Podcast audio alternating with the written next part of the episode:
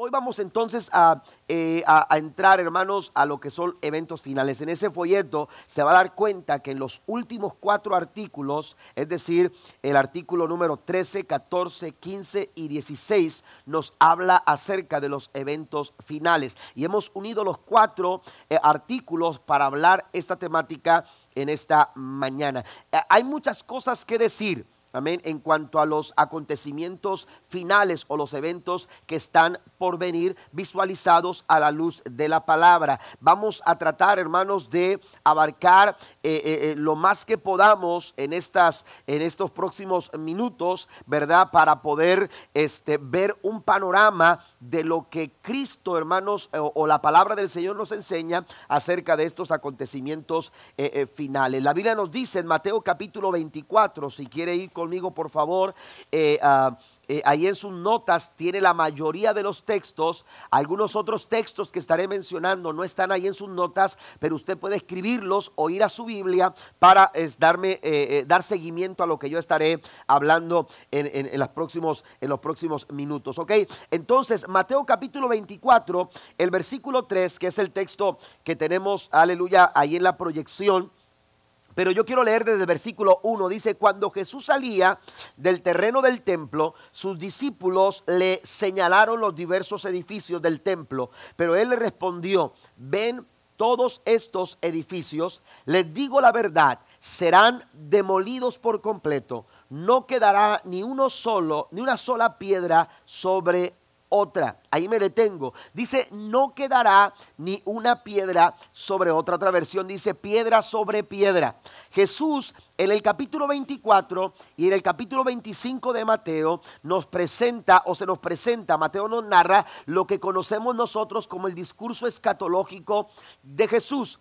Eh, si ustedes han leído los evangelios se darán cuenta que Cristo regularmente eh, compartía grandes discursos a las multitudes y mucha gente se acercaba para escuchar las enseñanzas de Jesús. Pero ahora, en el capítulo 24, de aquí en adelante, comienza un periodo donde Jesús, hermanos, empieza a enseñar a sus discípulos exclusivamente.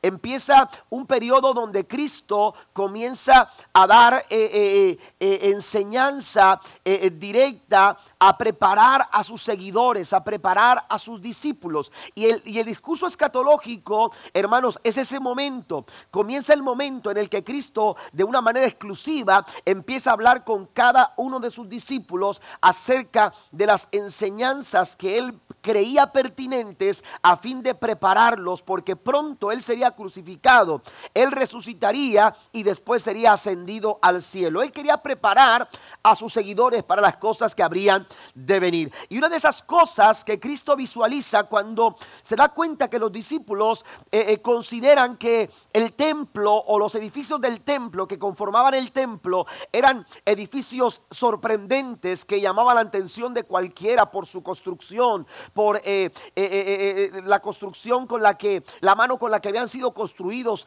Habían, habían, era, eran edificios majestuosos, impresionantes, y ante esa actitud de los discípulos, Jesús les presenta una realidad y les dice, va a venir el tiempo cuando todo esto sea destruido y no quede, no quede piedra sobre piedra. Esta palabra que Cristo le da a los discípulos está, aleluya, registrada en el año 70. Fue el cumplimiento de esta profecía. Cuando Tito con el ejército romano, aquel líder militar romano, llegó a, las, a, la, a la provincia de Jerusalén para devastar aquella ciudad, para destruirla completamente. En el año 70 está registrada, hermanos, aleluya, la, eh, la forma en que los romanos destruyeron y mataron a muchos judíos porque se habían levantado revueltas en contra del imperio romano. Yo mencionaba esta mañana en el servicio de las nueve que había ya en el tiempo de Cristo grupos, eh, uh, eh, grupos revolucionarios, grupos de, de judíos que ya no soportaban la esclavitud, que ya no soportaban la opresión de Roma, de tal forma que querían hacer una revuelta, levantarse en contra del imperio romano, pero su fuerza era muy poca. Así que ellos empezaron, algunos de ellos, y la Biblia nos presenta, por ejemplo, el caso de Judas. Judas, eh, eh, el que traicionó al Señor, Judas se dice que él era parte de uno de esos grupos. Amén. Eh, era, era parte de uno de esos grupos conocidos como los celotes. Amén. Celotes. No se imaginen los celotes con salsa y con queso. Amén. Porque, hoy elotes ya. No, es celotes con Z. Amén, con Z. Los celotes, el grupo de los celotes ah, era un grupo, hermano, más que religioso, era un grupo revolucionario. ¿Se acuerda cuando Cristo alimentó a cinco mil personas eh, con aquellos pocos panes y aquellos pocos peces? La Biblia dice que la gente le quiere hacer su líder.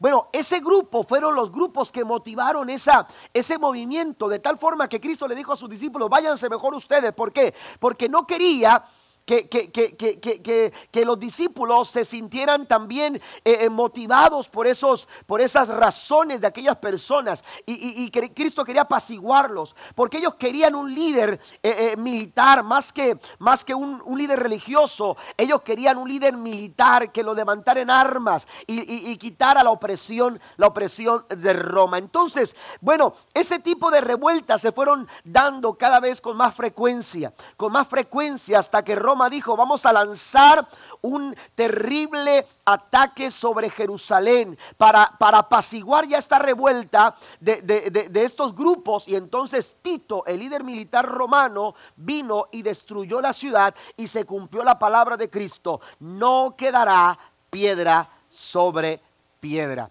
Pero Mateo 24 y Mateo 25, hermanos, eh, nos lleva a dos direcciones. Primero, Jesús está refiriendo al año 70, cuando sería destruida Jerusalén.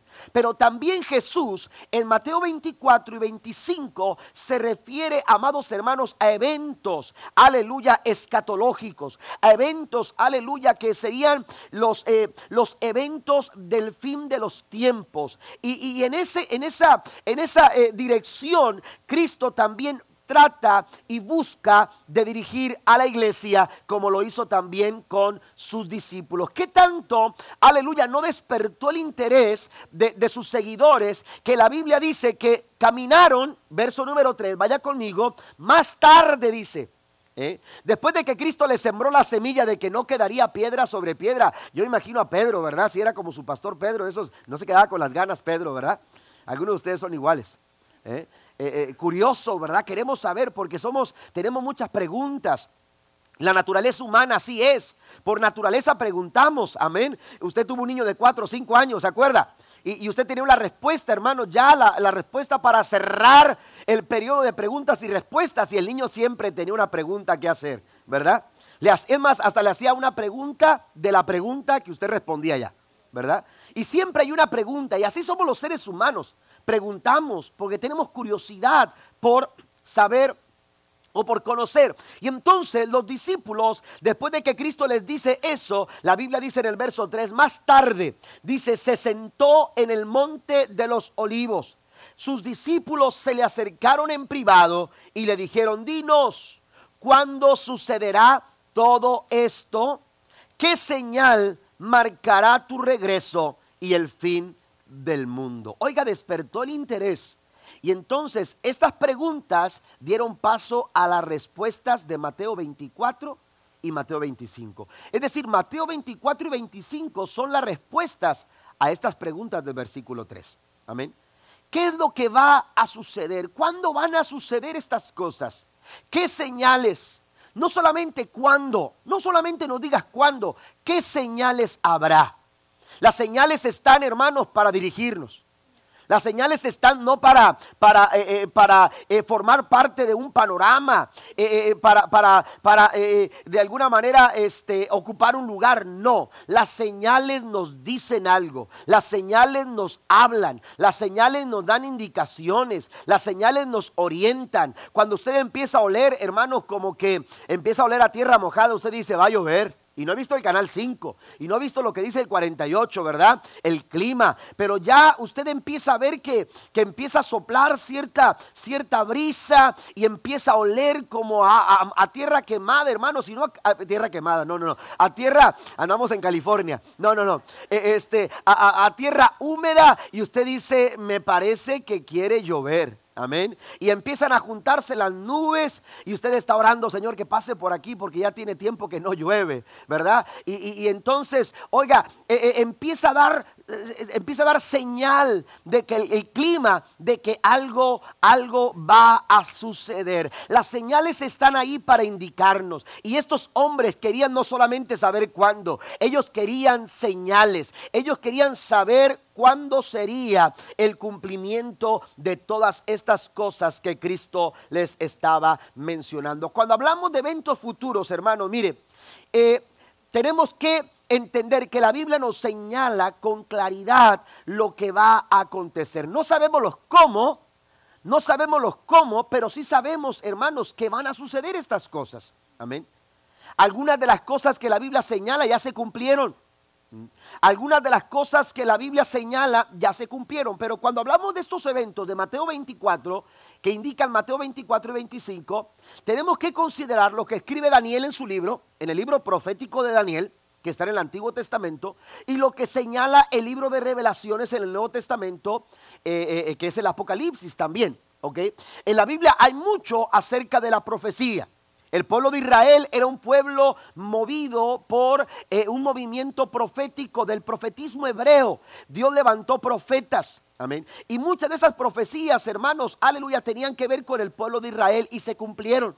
Pero después hubo quienes escribieron como Isaías, como Jeremías, como Ezequiel, como el propio Daniel, como a algunos otros profetas menores como Seas, eh, eh etc. Usted va a encontrarse diferentes profetas eh, escribiendo algunas, algunos acontecimientos que apuntan en su mayoría al pueblo de Israel. Pero Daniel, hermanos, ve cosas que otros profetas no vieron. Usted ha escuchado acerca de las 70 semanas de Daniel. Amén. 69 de esas semanas se cumplieron con el sacrificio de Cristo en la cruz del Calvario. Cuando Cristo es sacrificado en la cruz, la semana 69 se cumple. Pero hay una semana, amén, hay un intervalo entre la semana del 69, la semana 69 y, y la semana del 70 que se conoce, hermanos, como la dispensación de la gracia o se conoce como la gracia. Amén. El tiempo de la iglesia. Amén. Y entonces estamos a la expectativa del cumplimiento de, las, de la semana 70 es descrita por Daniel. Ahora, cuando usted va a Apocalipsis, se da cuenta que en el libro de Apocalipsis, la revelación que Dios le entrega a Juan, hubo un momento en que Daniel dijo, Señor, quiero saber más, quiero saber más. Y le dijo Dios a Daniel, ¿sabes qué? Cierra el libro. Amén. Cierra el libro. ¿Por qué? Porque yo estoy por cumplir eh, algunas cosas, pero hay cosas que no te voy a decir a ti. Y entonces Dios le da a Juan, eh, el teólogo, Juan, el discípulo amado, le revela, hermanos, aleluya, eh, algunas cosas que vienen a ser el complemento de lo que Daniel escribía en su libro profético. ¿Está conmigo? Amén. Ahora, Apocalipsis nos presenta, hermanos, los acontecimientos que apoyan lo que Cristo menciona en Mateo 24 y Mateo 25. Apocalipsis, por ejemplo, usted se va a encontrar con siete copas, amén, eh, eh, con ah, siete sellos, se va a encontrar, hermanos, con siete trompetas. Usted va a encontrar algunas figuras que apuntan ciertos acontecimientos.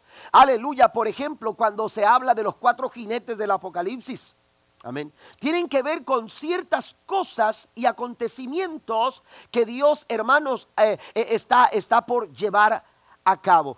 y lo que vamos a hacer en esta, en, esta, en esta mañana es ver de una forma panorámica. No nos vamos a meter en detalles, no vamos a hablar de las siete copas, no vamos a hablar de los siete sellos, no, eh, sería tomarnos mucho tiempo, amén. Pero vamos a ver de forma general siete acontecimientos que Jesús describe en el Mateo 24, hermanos, a fin de darnos a conocer los tiempos finales. El primer acontecimiento, quiero que lo anote por favor, eh, dice, dice que ellos dijeron, cuando ¿cuándo será? Amén. ¿Cuándo va a suceder todo esto? ¿Y qué señal habrá de tu venida? Amén. Bueno, vamos a ver, vamos a, primero a ver, hermanos, lo que son estos acontecimientos, los eventos finales. ¿Qué son los eventos que están por venir en la escatología, la mirada de Dios? Bueno, lo primero que encontramos, hermanos, es el arrebatamiento de la iglesia.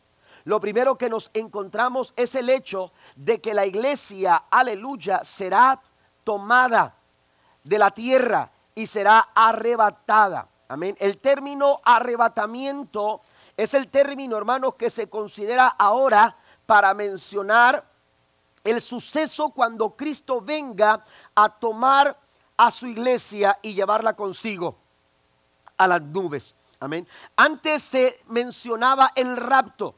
Amén. Y yo quiero aclarar esto. El rapto de la iglesia es lo mismo que el arrebatamiento. Sin embargo, ahora se ha sustituido la palabra rapto por el arrebatamiento porque el rapto da un sentido de tomar algo que no le pertenece. Amén. Entonces por eso ahora ya no se llama rapto, aunque decirlo, hermanos, eh, eh, señala lo mismo, amén. Señalo, yo recuerdo a mis abuelos predicar acerca del rapto de la iglesia a mis tíos predicar sobre el rapto de iglesia. Pero bueno, eh, se, ha adoptado ahora esta palabra, este término arrebatamiento, porque la palabra rapto da el sentir, deja el sentir de que se toma algo que no le pertenece. Y en el caso de Cristo y la iglesia, la iglesia le pertenece a Cristo. ¿Cuántos dicen amén? Él viene a tomar algo que es suyo. Jesús viene a tomar algo que le pertenece. Y todo lo que hace es venir y arrebatarlo. Amén.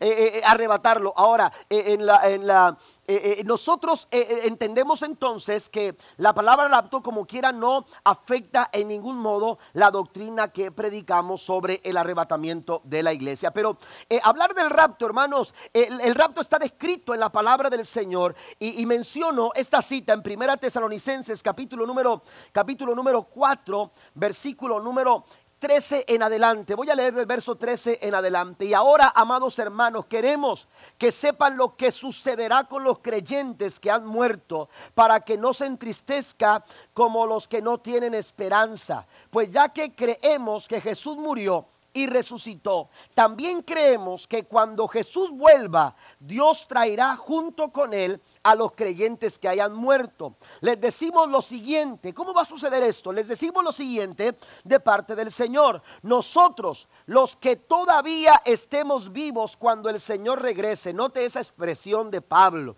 Pablo lo está hablando, hermanos, como algo eh, eh, próximo a suceder. Cuando dice, cuando dice, estemos vivos, cuando el Señor regrese, no nos encontraremos con, con, Él antes de los que ya hayan muerto, pues el Señor mismo descenderá del cielo con un grito de mando, con voz de arcángel y con el llamado de trompeta de Dios. Primero los cristianos que hayan muerto se levantarán de las tumbas, luego junto con ellos nosotros los que aún los que aún sigamos vivos sobre la tierra seremos arrebatados en las nubes para encontrarnos con el Señor en el aire entonces estaremos con el Señor para siempre. No se goza por ello.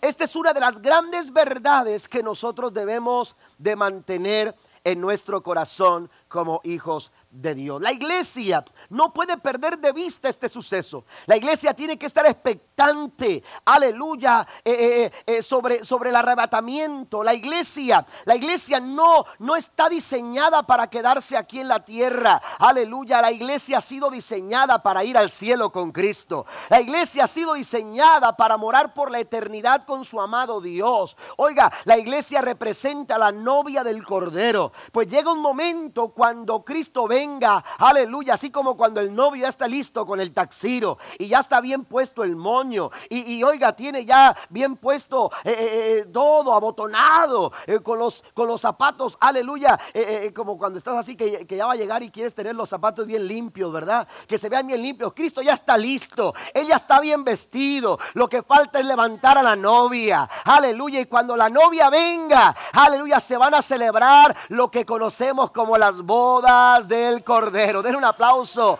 al Señor. Está determinado el momento y el tiempo y está por cumplirse. Amén. Este tiempo y momento está por cumplirse, pero para poder llegar a las bodas del Cordero, lo primero que tiene que suceder es el arrebatamiento. La iglesia viene a ser arrebatada, hermano, aleluya, para confirmar la unión del novio con la novia. Porque el arrebatamiento es la puerta para celebrar las bodas del Cordero. ¿Está conmigo? Aleluya. Eh, eh, eh, nosotros tenemos que entender que la iglesia, amados hermanos, aleluya, tiene que estar a la expectativa de este gran suceso. Mire, el Nuevo Testamento, el Nuevo Testamento, uno de cada 30 versículos del Nuevo Testamento habla acerca del regreso del Señor. Fíjese qué interesante. Uno de cada 30 versículos, es decir, es una temática importante. Es una temática, hermanos, que tenemos nosotros, aleluya, que considerar cada día. Porque usted y yo no sabemos el día ni la hora. Amén. Oiga, eh, eh, de pronto eh, alguien está diciendo en tal día, a tal hora, Jesús viene por su iglesia. Y bueno, Cristo viene por su iglesia, eso es verdad. Pero la mentira es que tú sepas cuándo. Ya cuando alguien te dice la hora y el día, no le creas. Porque el mismo Jesús dijo, ni el Hijo de Dios sabe cuándo, ni el Hijo del Hombre sabe cuándo, solamente mi Padre que está en el cielo. ¿Mm? ¿Me entiende? Muchas personas han determinado ciertas fechas. Hace esta semana leía yo una, un artículo que señalaba que una supercomputadora, no sé qué supercomputadora será, no sé qué marca sea, pero una supercomputadora dijo que en el año 2040 este sería el final de los tiempos, sería el fin del tiempo. Amén. Eh, eh, eh, eso, amados hermanos, establecer una fecha está en contra de lo que la Biblia dice. La, Biblia dice claramente, nadie sabe el día ni la hora. Porque este momento, hermanos, va a llegar sin anuncio. Amén. Este momento va a llegar, aleluya, sin anuncio. Jesús habló de las parábolas de las diez vírgenes. Amén. Y lo dio con toda intención. Amén le, habló de diez vírgenes, amén. Cinco estaban con aceite en sus lámparas, cinco no tenían aceite, pero como estaban tan ocupadas, amén, como estaban tan ocupadas en muchas cosas, no tuvieron el cuidado, aleluya, de preparar sus lámparas, porque no pensaron que, que, el novio se iba, se iba a, tardar tanto. Pero resulta que, el, novio tardó o llegó, llegó, aleluya, a una hora que ellas no esperaban. Y cuando escucharon la voz que dijeron, ella ahí viene el novio. Aquellas cinco que no tienen aceite se acercaron con, con aquella, hey, necesito aceite, necesito aceite aceite para mi lámpara. Y digo, no, no, no, yo no te puedo dar de mi aceite porque no vaya a ser que te falte a ti y después me falte también a mí. Ve y busca aceite en otra parte. Y entonces se fueron a buscar aceite y cuando regresaron con vasijas llenas de aceite, la puerta ya se había cerrado. Eh, eh, esta esto es anuncia, hermanos, aleluya, la manera en que Cristo vendrá, aleluya, sin aviso. Vendrá en el momento, aleluya, que quizás muchos no lo esperen, en cualquier momento. Usted no puede decir Cristo va a venir el primero de septiembre. Usted no puede creer que alguien venga y le diga, viene el 10 de, de, de diciembre. No, la Biblia dice que puede ser en cualquier momento. Es más, Cristo puede venir ahora mismo por nosotros, o puede venir más tarde, o puede venir mañana, o puede venir eh, eh, algunos años más adelante. Yo no sé cuándo sea, yo no sé cuándo sea. Lo que sí puedo hacer es estar listo para cuando Él venga. Den un aplauso al Señor. Es que tenemos que estar listos y apercibidos para cuando Cristo venga por la iglesia. Mire, la iglesia primitiva acababan de ver a Jesús ascender al cielo y esperaban que Cristo Jesús viniera a cualquier momento. Por eso Pablo cuando escribe dice, los que habremos quedado. Pedro, Pablo no se está viendo muerto. A ver, Pablo no está viendo esto como un suceso lejano. Él dice, eh, eh, eh, es posible que me toque a mí. Por eso escribe a los tesalonicenses, los que habremos quedado, seremos arrebatados. Está hablando, amados hermanos, involucrándose él mismo en la experiencia de la iglesia de ser arrebatada por, por, el Señor Jesucristo. Ahora, vamos, somos arrebatados para celebrar las bodas del Cordero. Amén. Pero también somos arrebatados, hermanos, para, para presentarnos delante del tribunal de Cristo. Amén. Y esto es un punto muy importante que tenemos que considerar eh, eh, sobre el arrebatamiento. Cristo viene a, tomar a la iglesia porque va a juzgar a la iglesia. La iglesia va a ser juzgada. Pero note lo que le voy a decir. La iglesia no va a ser juzgada por sus pecados, porque la iglesia ya fue juzgada por sus pecados en la cruz del Calvario. Y alguien ya limpió y pagó el precio por nuestra redención. ¿Cuántos alaban a Dios? No seremos juzgados por nuestros pecados, eso ya Cristo los lavó, Cristo ya los limpió, Cristo ya limpió nuestras almas y nuestros corazones. Seremos juzgados, aleluya, de acuerdo a nuestras obras.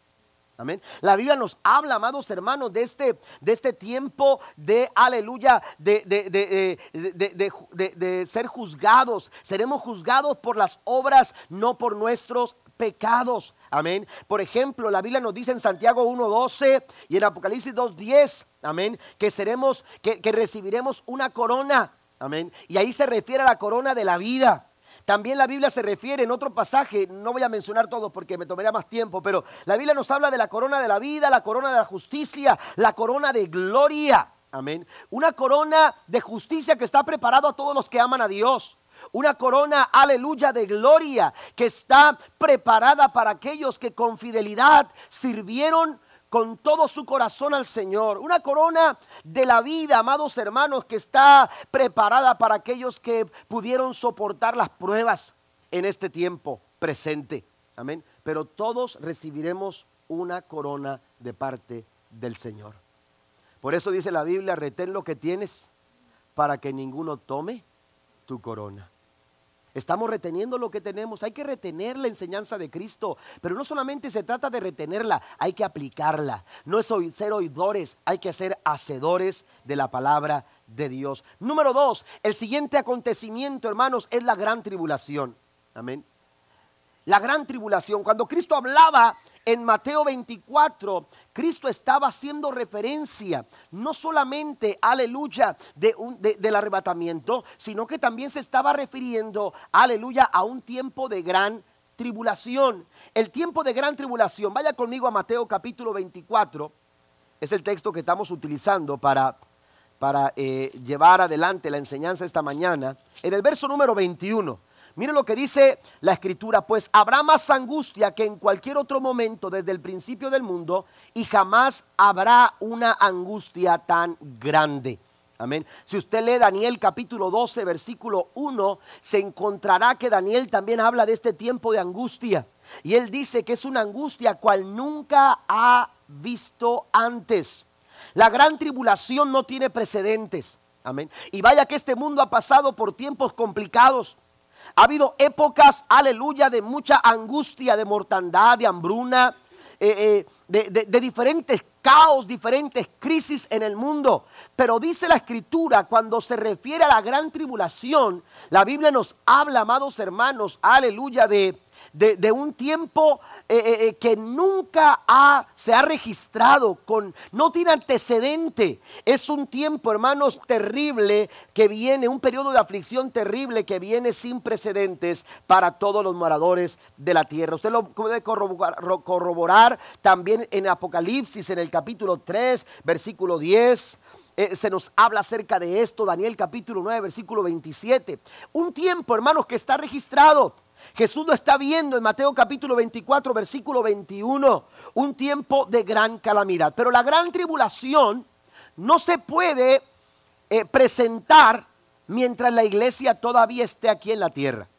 Seremos arrebatados porque el pensamiento de Cristo es que su novia, eh, hermanos, no pase por la gran tribulación. Y eso usted tiene que llevárselo esta mañana porque hay muchas personas o hay algunas iglesias que enseñan que la iglesia va a pasar por la gran tribulación. Y eso no es lo que indica la Biblia. Amén. No indica la Biblia eso. Amén. El Señor viene por su iglesia para, para llevarnos, hermanos, a morar con Él por toda la eternidad, dice la Biblia. Para siempre. Mientras nosotros estemos en el cielo o en las nubes celebrando las bodas del Cordero, mientras allá se esté celebrando un tiempo de fiesta, donde hay un tribunal que está juzgando a cada uno según su obra, repartiendo recompensa el Señor a su iglesia, la Biblia nos dice que habrá un periodo de siete años de gran tribulación. Amén.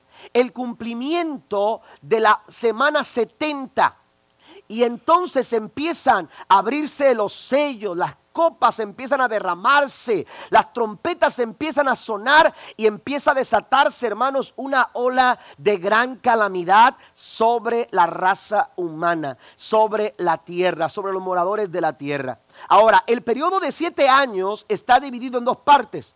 El primer periodo es un periodo de paz momentánea un periodo de paz momentánea. ¿Por qué? Porque el anticristo vendrá, hermanos, para gobernar a todo el mundo. Habrá un líder mundial, un líder que se está buscando actualmente. Un líder, hermanos, aleluya, que el mundo está buscando, aleluya, actualmente. Eso no es algo que desconozcamos, amén. El mundo está buscando la globalización, la forma en que eh, el mundo, hermanos, se ha empezado a conectar, está preparando la llegada del anticristo, amén la llegada del anticristo. Hay quienes dicen, algunos escatólogos dicen que el anticristo ya, ya, ya está. La persona que va a tomar ese lugar ya está. Amén. Pero nosotros no lo sabemos, pero Dios todo lo tiene. Hay un tiempo oportuno de Dios que se está cumpliendo. Y las señales nos indican, hermanos, aleluya, que es verdad. Ahora, este tiempo de paz es un tiempo que desesperadamente el mundo está buscando. Amén. Y entonces, ¿qué va a suceder? El, anticristo va a proveer ese tiempo de paz, una paz aparente. Por ejemplo, muchos conflictos, hermanos, eh, eh, eh, en el oriente se van, a, se van a arreglar. Amén, porque el anticristo va a poner mano y entonces va a traer una, una paz momentánea. Amén. Uno de los grandes problemas, aleluya, que tienen los, los israelitas con, con, los pueblos árabes, con los pueblos de Palestina, eh, eh, eh, allá en Oriente Medio, hermanos, es precisamente porque los, los judíos, aleluya, quieren tomar un lugar que según ellos dicen que ahí es donde tiene que estar el templo el templo de, que, ellos tenían que rendirle o, o, hacerle a Dios, a Jehová Dios de los ejércitos. Y ese lugar, hermanos, está ocupado por una mezquita. Amén por una mezquita musulmana. Y es un conflicto, hermanos. Eh, está, esa mezquita está resguardada militarmente. Eh, eh, no, hay acceso, aleluya, para los que no son musulmanes. Hay muchas cosas, aleluya, que, que, que, han provocado tensión en Oriente Medio. Pero se dice, hermanos, según lo que nos narra Daniel, que este líder, aleluya, vendrá y traerá paz. Y él es el que se va a encargar de construirles el templo a los israelitas. Mire, qué tan importante es el templo, que esta, esto que estamos hablando de Mateo 24 y 25 nace precisamente cuando ellos empiezan a hablar de su templo. ¿Qué dicen los judíos? ¿Qué dicen Pedro, Juan, los discípulos? ¿Ya viste el majestuoso templo que tenemos? Porque el templo es un orgullo judío. El templo, hermanos, llena de orgullo el corazón de los judíos representa un valor importante para los judíos, de tal forma que los judíos están esperando la construcción de este nuevo templo. Amén. Y, este templo, amados hermanos, aleluya, tiene que ser construido de acuerdo a lo que la Biblia dice. Y cuando este templo se ha construido, la Biblia dice, hermanos, que vendrá paz. Y el pueblo tendrá paz. Y las naciones enteras tendrán paz. El mundo va a entrar en un tiempo de paz por tres años y medio. Pero los últimos tres años y medio de estos siete años de gran tribulación, hermanos, el enemigo, el anticristo, se va a revelar tal cual es. Amén. Sacrificando algo que hizo Antíoco Epífanes, un, eh, eh, un, hombre, amados hermanos, que se atrevió a degollar y sacrificar una puerca en el altar de sacrificio. El, puerco para el judío es un eh, animal inmundo. Amén. a lo mejor no conoce las carnitas, ¿verdad? O los chicharrones de puerco, ¿verdad? Pero para ellos el, puerco, hermanos, es un animal inmundo. Amén. Pues el anticristo va a sacrificar, va a hacer sacrificios inmundos ante los ojos del pueblo de Israel. Y esto va a desatar la gran tribulación, una persecución sobre los judíos, hermanos, cual nunca se ha visto. Y todo esto, amados hermanos, tiene que ver con lo que nos narra eh, la visión escatológica en la palabra del Señor. Entonces, eh, eh, pero todo esto no se puede, no se puede presentar mientras la iglesia del Señor esté presente. Amén. Mientras la iglesia del Señor esté presente, hermano, la gran tribulación no se puede, no se puede desatar. Así que estemos, estemos conscientes de esto. Número tres, el tercer acontecimiento es la guerra del Armagedón. Amén. La guerra del Armagedón en el valle de Megiddo Amén. Está bien señalado. Eh, por ejemplo, los profetas en el Antiguo Testamento hablan del día grande del Señor. Amén. Eh, una expectativa hacia una batalla, hermanos, eh, como esta. descrita en la Biblia, aleluya, como una batalla que la sangre que se correrá o que correrá en esa batalla alcanzará los niveles del freno de los caballos. Y el freno de los caballos está en el hocico Así que la sangre que va a correr en esa, en esa batalla, hermanos, del Armagedón, eh, eh, tiene estos, estos distintivos. Aleluya, ninguna guerra eh, como esta. Hay un, unas palabras de hace algunas décadas atrás que un hombre importante en la milicia alemana dijo cuando tuvo la oportunidad de, ver el Valle de Meguido. El Valle de Meguido es donde se va a librar la, la guerra del Armagedón. Está bien determinada en la Biblia, en ese valle. Un valle que mide 55 kilómetros de largo por 22 kilómetros de ancho. Ahí se van a congregar todas las naciones, las, las, potencias militares se van a congregar en aquel lugar para, aleluya, desatar una guerra terrible sobre el pueblo de Israel, sobre los israelitas. Ahora, eh, eh, eh, este valle de Meguido, hermano, lo vio este, este personaje militar de Alemania algunas décadas atrás y cuando lo vio dijo, aquí me gusta para que se celebre la tercera guerra mundial. Amén. Una, una, guerra, hermanos, que está al filo. Amén. Y que siempre se está anticipando. ¿A poco no? Cuando el Golfo Pérsico eh, se decía, esto va a desatar la tercera guerra mundial. Cuando, cuando apareció otra guerra, no recuerdo, no las estoy escribiendo ni las estoy este, llenando ahí en mi agenda, pero eh, cuando se empezaron a, a, presentar algunas guerras, conflictos, cualquier conflicto, hermanos, actualmente, cualquier conflicto hermano, lo empiezan a lidiar con la, con la Tercera Guerra Mundial. Mm. Eh, eh, la Tercera Guerra Mundial. La Tercera Guerra Mundial. Y, cualquier conflicto bélico o, militar lo están relacionando con la Tercera Guerra Mundial. Pues esa Tercera Guerra Mundial, los, los escatólogos, los estudiosos de la profecía, señalan, aleluya, que, que esa guerra es la guerra del Armagedón. Amén. Es la guerra del Armagedón. Y esta guerra, hermano, vendrá posterior a la, a la, a la gran a la gran tribulación. Amén. Es la sexta copa que se derrama. Amén. Y con ello se desata, hermanos, una guerra sin precedentes en la historia de la humanidad.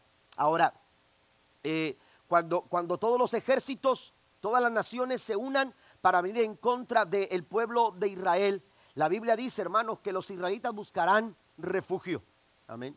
Jesús habló, aleluya, de esto pensando en lo que sucedería en el tiempo del año 70. Amén. Y les dijo, escóndanse, resguárdense, protéjanse. Amén. No salga de donde están. Los israelitas buscarán la seguridad, buscarán eh, eh, ayuda, buscarán, aleluya, refugio y, correrán. Hay un lugar conocido como Petra. Este lugar es una, es una ciudad que está dentro de una piedra. Amén. Y ese lugar se dice que por años fue un lugar imposible de penetrar por los enemigos se construyó con esa intención para resguardarse y la gente que se resguardaba en aquel lugar, hermanos, eh, eh, casi, casi libraba eh, su vida, libraba protegía su vida. Y entonces ese lugar será un lugar, hermanos, donde los pocos israelitas o judíos que queden, aleluya, con vida después de esta guerra del Armagedón se logren esconder hasta la llegada de su redentor. Amén. La Biblia nos habla de un cuarto acontecimiento y es el día del Señor llamado o catalogado como la segunda venida de Cristo. La segunda venida de Cristo aparece en el capítulo 24, versículo 30 de Mateo, donde el Señor dice, y entonces por fin aparecerá en los cielos la señal de que el Hijo del Hombre viene y habrá un profundo lamento entre todos los pueblos de la tierra. Verán al Hijo del Hombre venir en las nubes del cielo con gran poder y con gloria. Amén.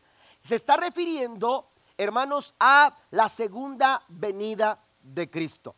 Amén. Aquí hay una diferencia entre lo que conocemos como el arrebatamiento de la iglesia y la segunda venida de Cristo. Son cosas completamente diferentes. El arrebatamiento de la iglesia no es la segunda venida porque Cristo no viene a la tierra. Jesús nos encuentra en las nubes. ¿Está conmigo? Jesús nos encuentra en las nubes.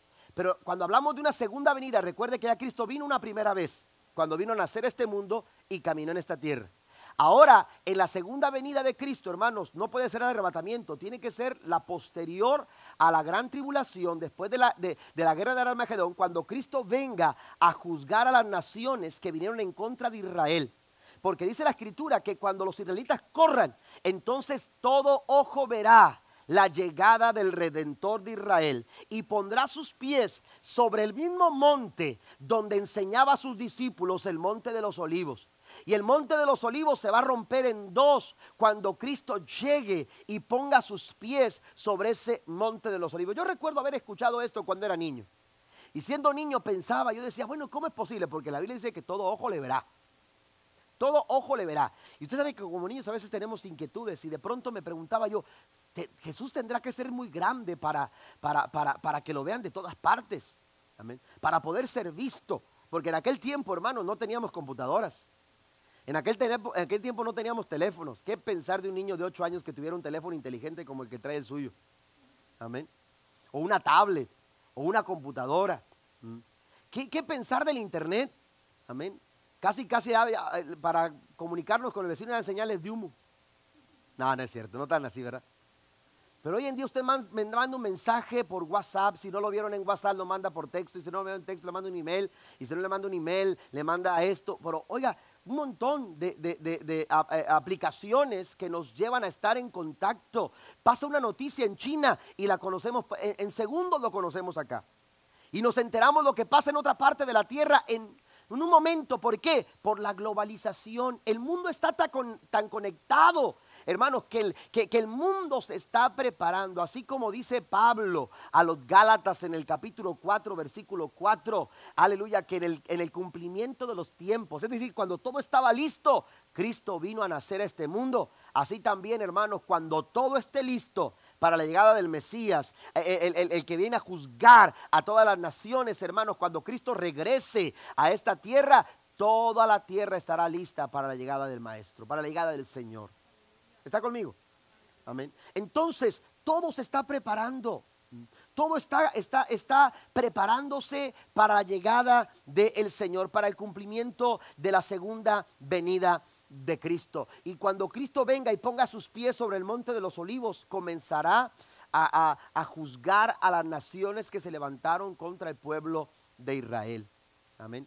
Sabe que una de las cosas que está descrita en la profecía es el retorno de los judíos a Israel.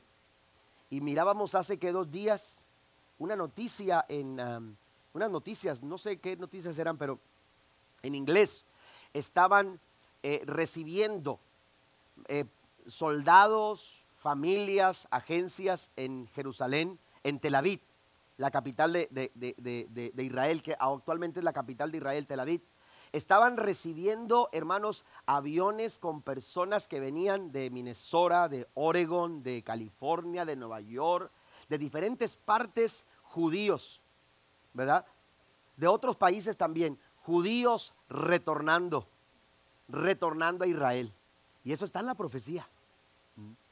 Dice el Señor, a todos los voy a reunir de los confines de la tierra voy a reunir a mi pueblo. Israel, hermanos, se está volviendo a poblar de una manera tan rápida porque se está preparando para la llegada. Dios está preparando todo para la llegada de este gran día, el gran día del Señor, dicen los profetas. Den un aplauso al Señor en esta en esta mañana. Amén. Pudiéramos ver algunas otras cosas, pero nos tomaría más tiempo. El siguiente acontecimiento es el milenio. Amén. El siguiente acontecimiento, amados hermanos, es el milenio. Después de que Cristo ponga en orden todas las cosas, después de que Cristo juzgue a las naciones, la Biblia eh, nos, narra, por ejemplo, acerca de, ah, de, la guerra del Armagedón. Dice que los espíritus atraerán a los gobernantes a Megido, espíritus demoníacos van a levantar pensamientos en las personas, en los líderes políticos, para ir a Megido y destruir a, los israelitas. Pues bueno, el Señor traerá juicio no solamente a las naciones, sino que también va a juzgar a Satanás. Y la Biblia dice que va a tomar al diablo y lo va a encarcelar por mil años. Oiga, imagínese, por mil años. Y durante esos mil años, todo va a empezar a ser restaurado. Amén. Va a empezar a ser restaurado en el milenio. Mire lo que dice Apocalipsis, capítulo número 20, versículo 6. Algunos cuando hablamos de Apocalipsis como que empiezan a hacerle, ay Señor. ¿Eh? Pero no tenga miedo, amén. Apocalipsis capítulo 20. Amén. Versículo número 6. Dice eh, en el verso 6, benditos y santos son aquellos que forman parte de la primera resurrección, porque la segunda muerte no tendrá ningún poder sobre de ellos, amén, sino que serán sacerdotes de Dios y de Cristo y reinarán con él durante mil años. Estos mil años, hermanos, no son figurativos, no son no se está hablando de forma alegórica, se está hablando de forma literal. Mil años literales. ¿Por qué? Porque son necesarios por muchas cosas. Amén. Son necesarios, hermanos, porque, por ejemplo, eh, la enfermedad no va a tener parte. Eh, eh, muchas cosas que entraron por causa del pecado no van a tener lugar. los años de vida de las personas que, logren salir de la gran tribulación y de, la guerra del Armagedón y logren estar en, esa, en ese periodo de mil años, hermanos, el mundo se va a volver a poblar durante mil años. Y, eh, la cuestión de la edad, hermanos, se va a volver a eh, restaurar como lo fue desde el principio. ¿Se acuerda? La Biblia nos habla de patriarca, la Biblia nos habla de personas, eh, eh, aleluya, que duraban cientos y cientos de años. Dios va a restaurar todo eso. Vendrá un periodo de paz donde usted pueda disfrutar, aleluya. No habrá disensiones, no habrá problemas, no habrá discusiones. Amén. La Biblia dice que león va a convivir con el cordero. Imagínese usted. Imagínese usted eh, jalarle los bigotes al león y el león moviendo la cola, ¿no? así. Feliz. Eso lo dice la Biblia. No lo digo yo, lo dice la Biblia. Mm. Eh, eh, oiga, imagínese estar con un león y convivir con él o tenerlo como mascota. Eh, es parte del plan de Dios. Mm. Dios no diseñó, aleluya, las cosas para, para, para, para, el mal. Dios la diseñó para el bien. Y dice la Biblia que todo lo que Dios hizo lo hizo bueno. Mm. Lo hizo bueno. Y, entonces va a haber una convivencia eh, eh, entre, entre, los, entre, las especies, eh, como convivían en el principio en el huerto del Edén. El plan original de Dios. Pero por causa de pecado ese plan, hermanos, aleluya, empezó a traer, aleluya, a, a, cambiar, pero Dios lo va a restaurar. Ahora, ese periodo de mil años es un periodo de gobierno teocrático. Dios gobernando al mundo. Amén. Eh, y esto también tiene que ver con el cumplimiento de una palabra que Dios le dio a David. Y le dijo a David, ¿sabes qué David? Voy a confirmar tu reino y voy a confirmar tu trono y tu familia va a gobernar. ¿Y qué sucedió? Jesús vino a este mundo, hermanos, aleluya, del linaje de David.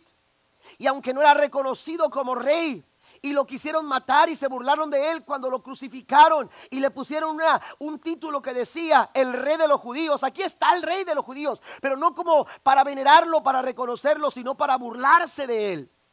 Amén. Pues aleluya, Jesús vendrá en gloria y en poder para asumir el reinado por mil años. Oiga, no alaba a Dios por ello esta mañana y los santos, la iglesia vendrá con él, así como lo dice lo que leíamos en Apocalipsis 20, versículo 6. Amén. Serán reyes y sacerdotes con él. Amén. Y, vamos a servir al Señor por mil años aquí en la tierra. Y, todo eso está en el plan de Dios, diseñado de Dios. Ahora, menciono esto, el reinado de, de, de, eh, confirmado de David, porque mire, cuando Jesús estuvo en esta tierra, hubo un hombre llamado Bartimeo que en su necesidad, que en su ceguera, aleluya, él pudo sentir y darse cuenta que eh, quien estaba delante de él no era cualquier cosa, no era cualquier persona, era el rey, el rey del universo. Amén. Y entonces le dice Jesús, hijo de David, ten misericordia de mí. Lo que otros no querían reconocer, este hombre lo reconoció. Usted va a Isaías capítulo 9, versículo 6, y la Biblia dice que es admirable, es consejero, es Padre eterno, Dios eterno, príncipe de paz. Su reinado no tendrá fin, dice el versículo 7. El, el milenio es necesario por muchas cosas. Amén. Dios ha de restablecer la tierra. Dice la Biblia que la tierra gime. Este mundo que nos estamos acabando está gimiendo. Aleluya, necesita ser restaurado. Mil años, hermanos, le van a dar la oportunidad a la tierra para ser restaurada. Entonces todo está dentro porque la misma tierra será restaurada, dice la Biblia. El siguiente acontecimiento, hermanos, es el gran trono blanco. El siguiente acontecimiento es, aleluya, el gran trono blanco. Ahora, este, este tribunal del trono blanco es diferente al tribunal de Cristo. En el tribunal de Cristo la iglesia va a ser juzgada no por sus pecados, sino por sus obras para ser recompensada. Pero en el gran trono blanco usted no quiere estar. En el gran trono blanco, en ese juicio, usted y yo no queremos estar. Porque en ese trono, hermanos, eh, delante de ese trono, amén, dice trono blanco porque habla de quien está juzgando. Habla de quien está sentado. Quien está sentado, dice, dice el libro de Apocalipsis, no se hallaba quien fuera digno de abrir el sello, ni el libro, hasta que apareció un cordero. Aquel cordero que fue inmolado, el cordero es digno de abrir los sellos y aquel libro. A él sea la gloria. Así lo dice la Biblia. Amén. Y entonces en el trono blanco, el trono de justicia, el trono de equidad, aleluya, blanco porque es santo y es justo para juzgar. Ahí está sentado el Hijo de Dios. Y entonces, hermanos, en ese trono serán juzgados todos aquellos que no quisieron reconocer a Cristo como el Salvador y el Señor de sus vidas. En el tribunal de Cristo somos juzgados para, para recompensar nuestras obras en el trono blanco, dice la escritura. Por eso dice, dice eh, Apocalipsis 20, dice, benditos y santos aquellos que no forman parte de la primera resurrección. Porque dice, dice aquellos que forman parte, mejor dicho, de la primera resurrección. Porque la segunda muerte no tiene ningún poder sobre de ellos. ¿A quiénes se está refiriendo? Aquellos que ya fueron juzgados en el tribunal de Cristo. ¿Por qué? Porque ellos no verán la segunda muerte. ¿Cuál es la segunda muerte? La segunda muerte es el castigo que viene, hermanos, a los que son juzgados en el trono blanco. Es una muerte segunda y es una muerte eterna. Es una muerte eterna. Una, en, ese, en, ese, en ese gran trono blanco seramos, eh, serán perdón, juzgados. Aleluya. No solamente las personas, sino también Satanás con todos sus seguidores. Y dice la Biblia que será lanzado al lago de fuego, donde el sufrimiento no tiene fin. Y por último, hermanos, el número siete. Amén. El número siete es la eternidad. La eternidad. Después del juicio final, el tiempo será absorbido. El tiempo como usted y yo lo conocemos. Amén. El tiempo como usted y yo lo conocemos será absorbido. Amén. Y entonces, hermanos, habrá una eternidad sin fin. El tiempo no tendrá fin. Amén una eternidad con Cristo y una eternidad sin Cristo. Usted y yo no tenemos no tenemos capacidad de resolver los tiempos de cuando se cumplen las cosas, pero sí tenemos la oportunidad de tomar una decisión para determinar dónde vamos a pasar la eternidad. ¿Vamos a pasar la eternidad con Cristo o vamos a pasar la eternidad sin Cristo? Vamos a los siguientes señales. Mire, solamente las voy a mencionar. Amén, solamente las menciono para avanzar. Pero ellos preguntaron, ¿qué señales habrá de tu venida? ¿Qué señales podemos nosotros ver que nos indiquen que Cristo ya está a la puerta, que Cristo viene pronto? Bueno, la primera señal es el aumento de la apostasía. La apostasía, hermanos, no es otra cosa, aleluya, que la negación, la negación de la fe. Cuando una persona niega su fe. Amén. Y la Biblia nos dice mucho acerca de esto. Mateo 24, 4 al 5 dice, respondió Jesús y les dijo, mirad que nadie os engañe, porque vendrán muchos en mi nombre diciendo, yo soy el Cristo, y a muchos engañarán. La Biblia dice, hermanos, que aún a los escogidos engañarán. Tenemos que tener cuidado, aleluya, lo que las enseñanzas que recibimos. Yo mencionaba esta mañana a las nueve que, que no todo el que predica en enlace está predicando verdades de la Biblia. Eh, ¿Usted quiere recibir una enseñanza confiable? Venga a la iglesia. Y no porque yo sea el pastor, yo siempre lo recomiendo. Yo siempre recomiendo a las personas, acércate a una iglesia, porque esa es la enseñanza confiable que vas a recibir. Qué bueno que tenemos predicadores en la televisión. Mi esposa tiene un programa de radio todos los jueves a las 3 de la tarde. Bueno, pagas el comercial. Este, pero pero ah, eh, ella tiene su programa de radio y, y, es una hora, ¿verdad?, de programa de radio. Y, qué bueno, qué bueno que tenemos una radio donde podamos escuchar el mensaje, podamos escuchar canciones bonitas de parte eh, de, de, ministerios musicales que nos bendicen a través de su música. Qué bueno es eso, pero no todo el que me dice Señor, Señor entrará en el reino de los cielos. No todo el que predica detrás de una, de una frecuencia cristiana, está hablando necesariamente verdades bíblicas. Tenemos que tener cuidado porque dice que aún a los escogidos se engañarán. ¿Mm? Hoy en día se toman muchos púlpitos para engañar a las personas. Hoy en día se toman, hermanos, eh, eh, una hora de programación o 30 minutos de programación para engañar a las personas a fin de conducirlos eh, con motivos deshonestos y por caminos equivocados. La mejor enseñanza que usted puede recibir es la enseñanza que recibe en la iglesia. ¿Por qué? Porque sencillamente, mire, sencillamente vamos a razonar. Una persona que predica, porque a veces hay personas que predican y no viven lo que predican, ¿verdad? Una persona que te predica en una televisión Tú, bueno, escucha su mensaje, qué bonito habla, pero vivirá lo que habla. Mm. Vive lo que habla. Mm. ¿Me entiende? Entonces tenemos que tener cuidado. Cuando usted viene a la iglesia, usted recibe una enseñanza, hermanos, no solamente de lo que se habla, sino de lo que se vive, de lo que se practica.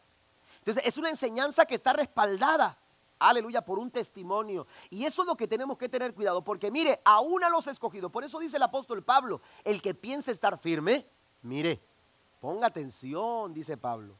Ponga atención que no caiga. Ponga atención en lo que escucha. Ponga atención en lo que habla. Ponga atención en lo que vive. Ponga atención en las decisiones que toma. Ponga, atención en la forma, en la conducta en la que usted lleva a cabo su vida. Es importante entonces entender que el aumento de la apostasía, hermanos, es un, es un eh, eh, indicio del cumplimiento de los tiempos. y esta apostasía ha crecido mucho. La apostasía ha crecido mucho. También, hermanos, el aumento de calamidades. Dice la Biblia, ustedes oirán de guerras y de rumores de guerras, pero procuren no alarmarse. Es necesario que esto suceda, pero no será todavía el fin. Se levantará nación contra nación y reino contra reino. Habrá hambres y terremotos por todas partes. Todo esto será apenas el comienzo de dolores. Amén. Entonces tenemos que tener mucho cuidado. Es el comienzo de dolores solamente apenas el principio. Es como una mujer de parto que está, que está en, día de, de alumbrar. Amén. Yo mencionaba que que este, de pronto le, pasó, ¿no? Que la esposa le dice, ya, llévame al hospital porque, porque ya, ya, ya tengo dolores y, ya voy a dar a luz. Y ahí va el esposo y, se sale en pijamas con, con, una chancla de una y un tenis de otro. Y, oiga, eh, llegas al hospital, a la emergencia y te das cuenta que te trajiste la camisa de voz de esponja, ¿verdad? Y, ya no sabes qué hacer y te estás queriendo tapar porque te da vergüenza que te vean con tu camisa favorita para dormir, ¿verdad? Y entonces, ¿qué haces en ese momento? Y luego de repente llega el, doctor y dice, bueno, bueno, tranquilos todos, todavía fue falsa alarma, vayan a su casa. Y tú vas como diciendo, y, todos me vieron, y, ¿verdad? ¿Me entiende? Entonces, y luego de repente otra vez, solamente son principios de dolores. Solamente son principios. Lo que estamos viendo, hermanos, solamente son principios. Son señales que nos indican. Y vaya que cada vez estas señales se van agravando, cada vez encontramos terremotos en lugares donde no hay terremotos, eh, en áreas donde, donde no hay huracanes, empiezan a golpear tormentas, eh, eh, a escuchar diferentes cosas, ¿por qué? Porque están, están, hermanos, indicadas, las calamidades aumentarán, amén, aumentarán. Tercero, aumentará la persecución la persecución de la iglesia también aumentará. Mateo 24, versículo 9 dice, entonces os entregarán a tribulación y os matarán y seréis aborrecidos de todas las gentes por causa de mi nombre. Ustedes y yo estamos bendecidos al estar en este país. Poder alabar a Dios, poder disfrutar de, nuestra fe en este país es una bendición. Amén. Pero a veces tomamos tan a la ligera este privilegio que vivimos una, una fe, hermano, no muy, ah, muy, muy firme. No, no, no, no estamos afirmando nuestra fe. ¿Qué privilegio? ¿Para qué necesitar una persecución para entonces afirmar nuestra fe? No, no es necesario. Amén. Pero mire, apenas el miércoles salió una estadística. Amén. Una estadística a nivel mundial. Eh, si no me equivoco, la ONU tiene aproximadamente más de 205 países registrados. La Organización de las Naciones Unidas. Amén. Bueno, de esas 205 países más o menos registrados, se hizo un estudio en 50 países, 50 países no occidentales. Amén. Es decir, ahí no está el país de Estados Unidos. Amén. Eh, eh, ni México. Eh, países no occidentales. Amén. Se hizo una, una, una eh, eh, un consenso, amén, se hizo un consenso y las estadísticas señalaron que uno de cada 12 personas en estos países cristianos, uno de cada 12 cristianos está siendo perseguido. Uno de cada 12 cristianos está siendo maltratado por su fe. En los países como Irak, como Irán, como eh, Afganistán es uno de los países de mayor persecución actualmente por ser cristiano. Amén. Diferentes países que ahora mismo están, hermanos, viendo incrementada. Mire, en Irán, en Irán, hermanos, la gente se está convirtiendo al cristianismo como en ninguna otra parte del Oriente Medio. En ninguno, este problema, esta revuelta en Irán, hermanos, trajo consigo una necesidad. Hizo descubrir a los iraníes la necesidad que tienen de conocer a Cristo. Y están abriendo sus corazones al Señor, pero con ello, hermanos, ellos están sufriendo persecución.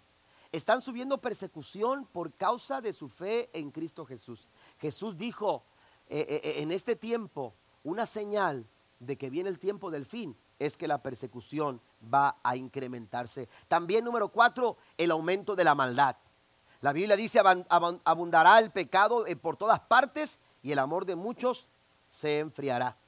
El incremento de la maldad, hermanos, es una señal también. Hoy en día, hermanos, hay, hay un incremento de maldad y usted lo mira yo menciono tres cosas que son el resultado del incremento de la maldad y usted las puede anotar ahí en sus notas. La, indiferencia, la violencia y la inmoralidad. Amén. Tres eh, eh, aspectos distintivos de, la maldad que Jesús eh, refirió en Mateo capítulo 24. ¿Por qué menciono estas tres cosas? Pudiéramos mencionar otras cosas. Ahí están en sus notas, en la siguiente proyección usted las puede ver. Pero dice el Señor, cuando el Hijo del Hombre regrese, será como en los días de Noé. En esos días antes del diluvio la gente disfrutaba de banquetes, de fiestas, de casamientos, hasta el momento en que Noé entró en su barco. La gente no se daba cuenta, note esto, no se daba cuenta. Imagínese usted, nunca había llovido. Estamos hablando que la gente no creía que iba a llover porque nunca habían visto llover. En aquel tiempo, hermano, la hierba se alimentaba de un rocío. Pero por causa del pecado, hermanos, las cosas fueron diferentes y Dios dijo, tengo que hacer algo, tengo que intervenir. La maldad de estas personas es tanta que tengo que ponerles un alto. Y entonces dice que Dios le dijo a Noé, viene una grande tempestad, se van a abrir las cataratas del cielo y va a descender tanta lluvia que se va a inundar la tierra. Un gran diluvio viene. Y la gente escuchaba a Noé hablar eso. Estás loco, Noé, ¿cuándo hemos visto llover aquí? Nunca ha caído agua del cielo. Pues dice la escritura que estaban tan ocupados en sus cosas que no se dieron cuenta cuando empezó a llover. No se dieron cuenta de lo que estaba pasando. Así, así de indiferente eran las personas. La indiferencia de las personas es por causa de la maldad. Una persona que es indiferente, hermanos, es una persona que está dando indicios de un corazón malvado. De un corazón, hermanos, que no está resguardado en Dios. Que no busca las enseñanzas de Cristo para ponerlas por obra para practicarlas. También la violencia. En los tiempos de Noé, la gente era muy violenta. Yo acabo de decirle a una persona que platicábamos, platicábamos sobre esto. Yo le mencionaba y le decía, eh, eh, Cristo va a venir porque es una necesidad. Va a llegar el punto cuando ya no se pueda vivir. Eso es lo que estaba pasando en tiempos de Noé. La gente ya no podía vivir, ya no era, ya no era seguro vivir. Eh, la gente moría muy joven eh, eh, porque, porque se mataban, porque eran violentos. Es terrible, hermano, la situación a la que hemos llegado también en estos tiempos. Amén. E, es terrible darte cuenta cómo, cómo, cómo la maldad ha aumentado tanto que esa maldad ha llevado, hermanos, a personas a ser violentos, a responder con violencia. Mire, usted maneja y, usted se encuentra personas violentas manejando tras un volante. Eh, eh, noticias de, que alguien se le metió en la fila de la escuela y se bajó la persona a golpear el vidrio. Porque se le metió solamente, se metió el carro. Amén. La violencia, hermanos, ha venido a acaparar el corazón de las personas. ¿Por qué? Porque la gente ha abierto su corazón a la maldad. Así como en los días de Noé. Pero también nos habla de los días de Lot.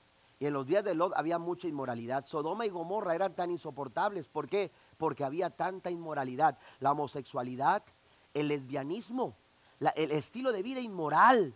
E, el, quitarle la vida a una persona es inmoral. Amén. E, el vivir con perversidades, e, establecer leyes y conductas inmorales, eso es perversidad, eso es maldad, eso es inmoral. ¿Me entiende? Hoy encontramos personas pidiendo derechos para ser padres cuando ellos mismos se han negado el derecho de ser padres. Al vivir vidas inmorales al vivir vidas que no van de acuerdo al plan de Dios. Un hombre no puede dar a luz un niño. ¿Cómo es posible que ahora pidan derechos y digan yo quiero eh, eh, tener familia cuando tú mismo te has negado a tener familia? ¿Me entiendes? Y yo respeto que, quieran vivir de una manera, pero no podemos nosotros caer eh, en, esa, en, ese, en ese mismo problema. Y la gente, aleluya, no puede pedir derecho cuando ellos mismos se han negado el derecho de ser padres. ¿Mm? Es una vida inmoral, porque así lo enseña la Biblia.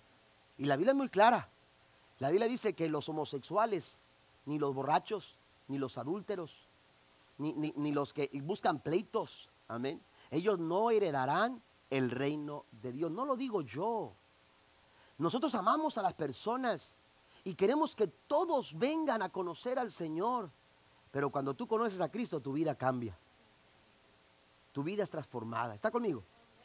Tenemos nosotros, hermanos, aleluya, que eh, visualizar eso, la inmoralidad de nuestro tiempo, la violencia de nuestro tiempo, la indiferencia de nuestro tiempo. Lo único que está señalando es que Cristo viene pronto por su iglesia.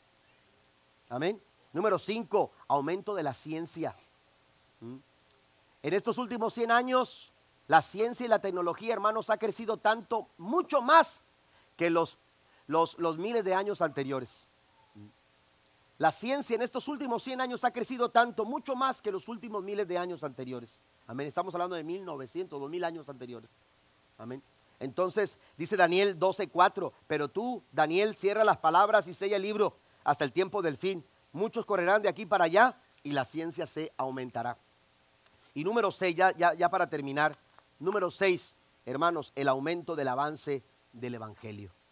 Yo acabo de hablarles de persecución, yo acabo de hablarles del aumento de la maldad. Y usted dice, pastor, ¿cómo podemos hablar de que la, la maldad aumenta y que la persecución aumenta y hablar que el Evangelio está extendiéndose, que el Evangelio está creciendo? Bueno, la Biblia dice que cuando más abundó el pecado, más se sobreabundó la gracia. Amén.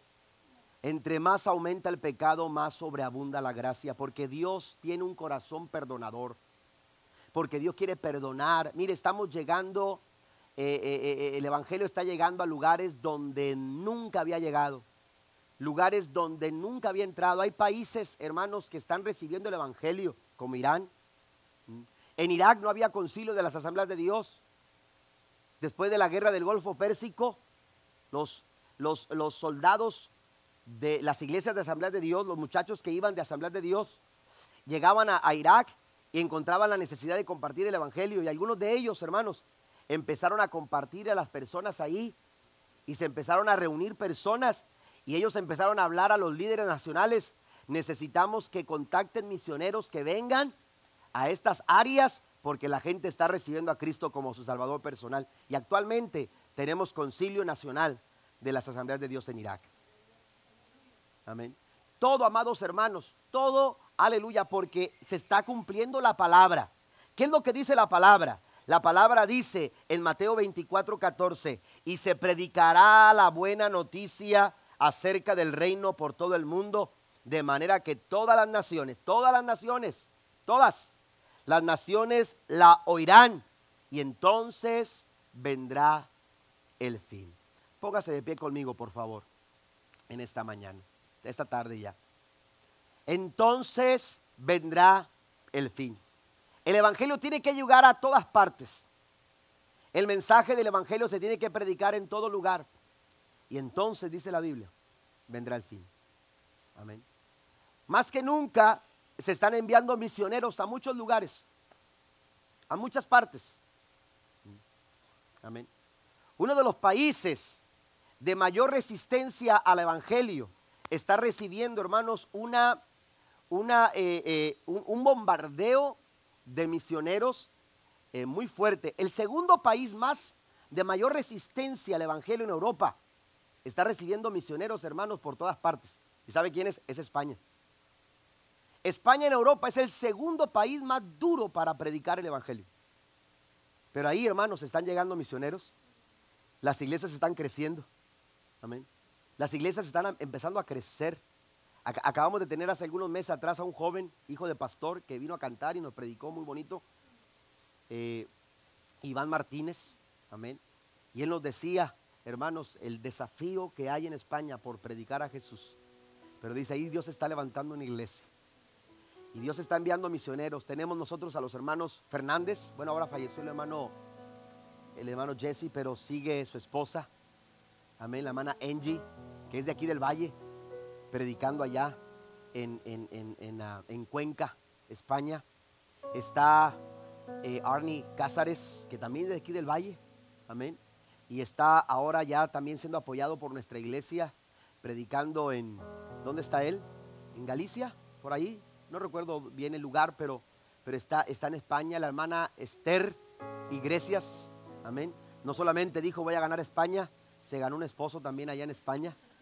Ella era soltera de San Antonio y después de 10 años de ser misionera, el Señor le concedió a su esposo y ahora juntos predican el Evangelio. Han estado aquí con nosotros el hermano Antón y la hermana Esther Iglesias. Amén. Y hay muchos otros misioneros, algunos quizás no los conocemos, los Rodríguez que ahora van también y que los estamos apoyando. El hermano Álvaro, mire, ellos van a hacer otra cosa.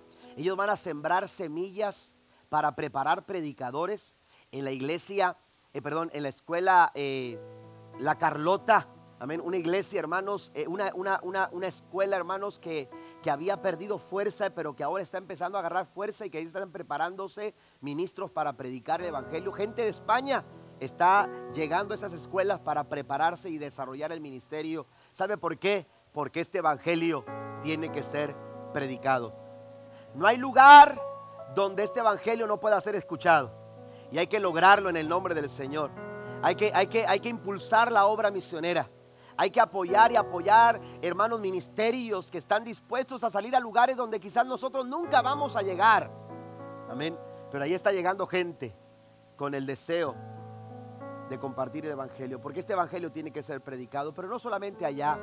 Este Evangelio no solamente se tiene que recibir allá, este Evangelio usted y yo tenemos que abrazarlo, tenemos que recibirlo. Mire, agarro el, eh, tomo el texto de Mateo 24, versículo 44, porque ¿qué podemos sacar de todo esto? Y usted dice, bueno, pastor, ¿por qué habló de esto, de aquello y del otro? A lo mejor no entendí mucho de, los acontecimientos, eh, eh, no me quedaron claras muchas cosas, pero mire, yo quiero que lleve esto en su corazón en esta tarde. Mire, Mateo 24, versículo 44, ustedes también deben de estar preparados todo el tiempo. Amén. Ustedes también tienen que estar preparados todo el tiempo, porque el Hijo del Hombre vendrá cuando menos lo esperen. ¿Qué me queda a mí? ¿Qué le queda a usted? Amén. ¿Para qué saber de la tribulación si yo no voy a estar ahí? ¿Para qué saber del Armagedón si yo no voy a estar ahí? Yo voy a irme con Cristo. Bueno, vamos a afirmar esa verdad.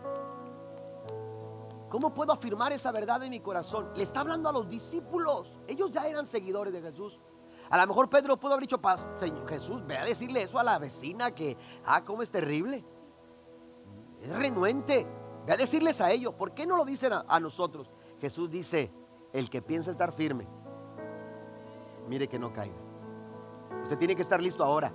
Es que ya estuve listo ayer, tiene que estar listo ahora. Tiene que estar preparado ahora, porque el Señor viene. Eso es inevitable. El Señor viene, eso no lo puedes cambiar tú ni lo puedo cambiar yo. El Señor viene no cuando yo quiera, Él viene cuando Él tenga que venir a este lugar. La pregunta es, ¿estoy listo para cuando Él venga? La pregunta que tengo que responder ahora, ¿estoy preparado para cuando Cristo venga? Porque de acuerdo a eso, se determina el lugar donde yo voy a pasar la eternidad. Cierre sus ojos, por favor. Cierre sus ojos, por favor, en esta, en esta tarde. Debido a eso, de acuerdo a eso, si yo estoy listo, si yo estoy preparado, esto va a determinar el lugar donde yo voy a pasar la eternidad. Hay una eternidad con Cristo y hay una eternidad sin Cristo. Una eternidad de un tiempo glorioso en la presencia de Dios. y una eternidad, aleluya, de un castigo eterno que no tiene fin, que no para, todo el tiempo en sufrimiento, en la eternidad. Pero eso lo determina usted a través de una decisión que usted toma. Y esta noche, esta mañana usted puede tomar esa decisión. ¿Por qué no tomar la decisión de aceptar a Cristo como el Salvador de mi vida? ¿Por qué no tomar la decisión de aceptar a Cristo como el Señor de mi vida? Decirle a Jesús, Señor, yo quiero estar listo. Yo quiero que tú mores en mi corazón. Quiero que tú vivas en mi corazón. Quiero que tú dirijas mi vida y que tú guíes mis pasos. ¿Por qué no lo hace hoy? Yo quisiera invitar, si ves algunas personas en esta mañana que quieran tomar esa decisión, todo lo que tienes que hacer es hacer una oración pequeña que yo te voy a guiar para que la hagas. Pero quisiera que con tu mano levantada en alto, aquellos que quieran hacer esta oración, levanten su mano derecha en alto. Y con su mano derecha en alto, usted repite conmigo esta oración. Estamos para aceptar a Cristo como nuestro Salvador personal y el Señor de nuestra vida. Repita conmigo, por favor. Señor Jesús, en esta tarde reconozco que te necesito y que he fallado y que he cometido muchos errores, pero también sé que tú moriste en la cruz del Calvario y derramaste tu sangre por amor a mí. Hoy te recibo en mi corazón como el Salvador de mi vida pero también como el Señor de mi vida.